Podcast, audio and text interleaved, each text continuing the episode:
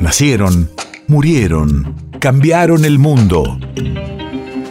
En Nacional Doc, siempre es hoy. Siempre es hoy. 22 de abril, 1996. Hace 26 años fallecía en Vicente López el padre Hernán Benítez, asesor y confesor de Evita. Radio de la Memoria. Acompañó a Eva Perón en su gira europea de 1947, en la que tuvo varias participaciones protocolares y políticas de importancia. De regreso en la Argentina, fue designado director del Instituto de Publicaciones de la Universidad de Buenos Aires y poco después consejero espiritual de la Fundación Eva Perón. Va con el coche Eva Perón y ve una mujer llorando en la puerta de un banco para el coche. ¿Qué pasa, hijita? ¿Por qué está llorando? Mire, he ido allí, no me atienden ninguno de los de este banco y que vuelva mañana. Entró con ella del brazo. ¿Sabe lo que dijo? Perdónenme, ¿eh?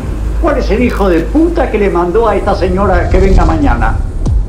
De diga cuando se escriba el capítulo maravilloso que la historia seguramente dedicará a Perón que hubo al lado de Perón una mujer que se dedicó a llevarle al presidente las esperanzas del pueblo que luego Perón convertía en hermosas realidades.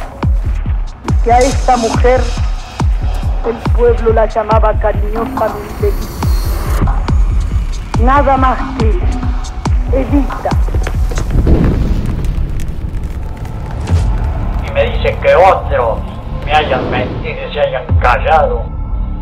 Pero usted, ¿por qué no me dijo que tengo cáncer? ¿Por qué me calla eso? Esto me lo dijo a mí, pocos días antes de su muerte, quizás un mes. Salí del paso esta vez.